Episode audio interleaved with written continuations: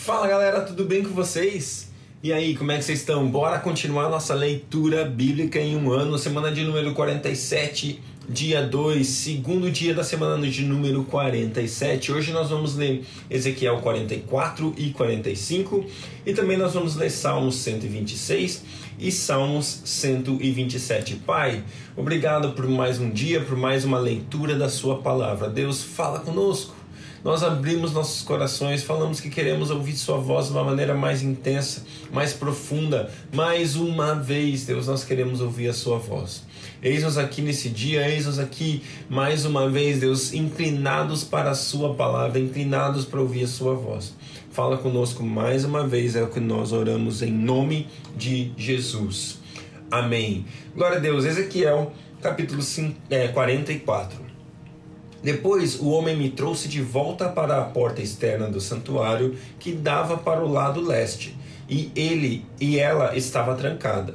O Senhor me disse: Esta porta deve permanecer trancada, não deverá ser aberta. Ninguém poderá entrar por ela. Deve permanecer trancada, porque o Senhor, o Deus de Israel, entrou por ela. O príncipe é o único que poderá entrar e sentar-se ali para comer na presença do Senhor. Ele entrará pelo pórtico da entrada e sairá pelo mesmo caminho.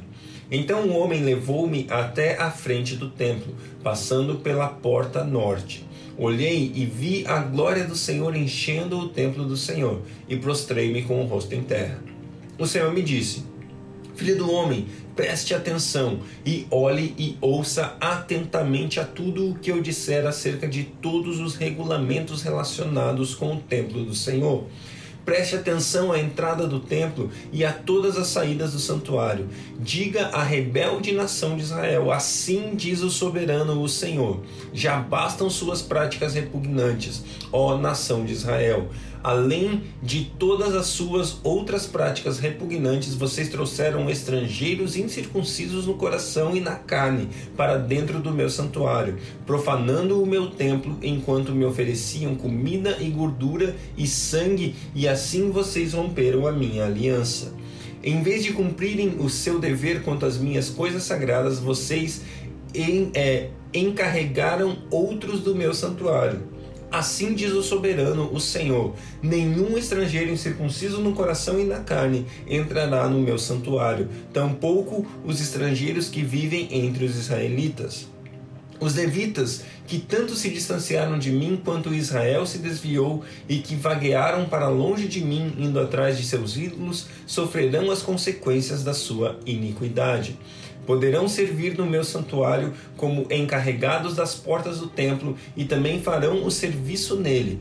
Poderão matar os animais dos holocaustos e outros sacrifícios em lugar do povo e apresentar-se diante do povo para servi-lo. Mas porque os, é, porque os serviram na presença de seus ídolos e fizeram a nação de Israel cair em pecado, jurei de mão erguida e eles sofrerão as consequências da sua iniquidade. Palavra do soberano, o Senhor. Não se aproximarão para me servir como os sacerdotes, nem se aproximarão de nenhuma das minhas coisas sagradas e das ofertas e das ofertas santíssimas. Carregarão a vergonha de suas práticas repugnantes. Contudo, eu os encarregarei dos deveres do templo e de todo o trabalho que nele deve ser feito mas os sacerdotes levitas, descendentes de Zadok, que fielmente executaram os deveres no meu santuário, quando os israelitas se desviaram de mim, se aproximarão para ministrar diante de mim. Eles estarão diante de mim para oferecer sacrifício de gordura e de sangue, palavra do soberano, o Senhor. Só eles entrarão em meu santuário e se aproximarão da mesa, da minha mesa, para ministrar diante de mim e realizar o meu serviço. Quando entrarem pelas portas do pátio interno, estejam vestindo roupas de linho. Não usem nenhuma veste de lã enquanto estiverem ministrando junto às portas do pátio interno ou dentro do templo. Usarão turbantes de linho na cabeça e calções de linho na cintura. Não vestirão nada que os faça transpirar. Quando saírem para o templo externo onde fica o povo, tirarão as roupas com que estiverem com que tiverem ministrado e as deixarão nos quartos sagrados, e vestirão outras roupas para que não consagrem o povo quando estiverem usando roupas sacerdotais. Não raparão a cabeça nem deixarão o cabelo comprido, mas o manterão aparado. Nenhum sacerdote beberá vinho quando entrar no pátio interno. Eles não se casarão com a viúva ou divorciada, só poderão casar-se com mulher virgem, de ascendência israelita e com viúva de sacerdote, ou com viúva de sacerdote. Eles ensinarão ao meu povo a diferença entre o santo e o comum, e lhe mostrarão como fazer distinção entre o puro e o impuro.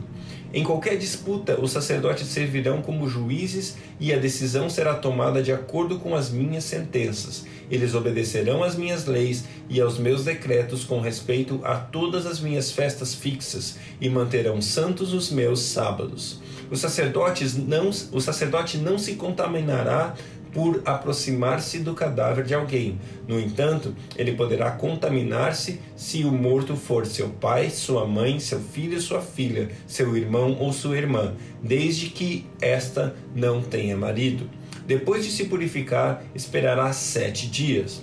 No dia em que entrar no pátio interno do santuário para ministrar, Ali o sacerdote oferecerá em favor de si mesmo uma oferta pelo pecado. Palavra do soberano o Senhor. Eu serei a única herança de a única herança dada aos sacerdotes. Vocês não lhe darão propriedade alguma em Israel. Eu serei a sua herança. Eles comerão as ofertas de cereal, as ofertas pelo pecado, as ofertas pela culpa, e tudo o que em Israel for consagrado ao Senhor será deles. O melhor de todos os primeiros frutos e de todas as contribuições que vocês fizerem pertencerá aos sacerdotes. Vocês darão a eles a primeira porção de sua refeição, de cereal moído, para que haja bênção sobre suas casas. Os sacerdotes não comerão da carne de aves ou de animais encontrados mortos ou despedaçados por animais selvagens. Ezequiel capítulo 45 quando a terra for dividida entre as tribos, uma parte deverá ser separada para Deus, o Senhor. Essa parte medirá 12 quilômetros e meio por 10 quilômetros e será santa. Nessa área será reservado Nessa área será reservado para o templo um terreno quadrado de 250 metros de cada lado. Em volta desse terreno haverá um espaço livre de 25 metros de largura. A área total será da, da, área total será separado um terreno de 12 km e meio de comprimento por 5 de largura. Ali ficará o templo, ali ficará, ali ficará o templo, que é o lugar mais sagrado de todos. Esta será a parte santa da terra de Israel, separada para os sacerdotes que servem o Senhor no seu templo. Ali eles terão as suas casas e ali ficará a área sagrada do templo. Além disso, haverá outro terreno de 12 km e meio de comprimento por 5 de largura, separado para ser propriedade dos levitas, que, ser, que fazem o serviço no templo. Ali haverá cidades para eles morarem. Do lado ao lado da área santa haverá outra área de 12 km e meio por 2,5, separada para ser a cidade de qualquer israelita, que qualquer israelita poderá morar ali. Uma parte da terra de Israel será do rei, partindo da área santa e dos terrenos da cidade, a parte do rei irá na direção oeste até o mar Mediterrâneo e a leste até a divisa oriental. De leste a oeste terá o mesmo comprimento de uma das áreas das tribos de Israel.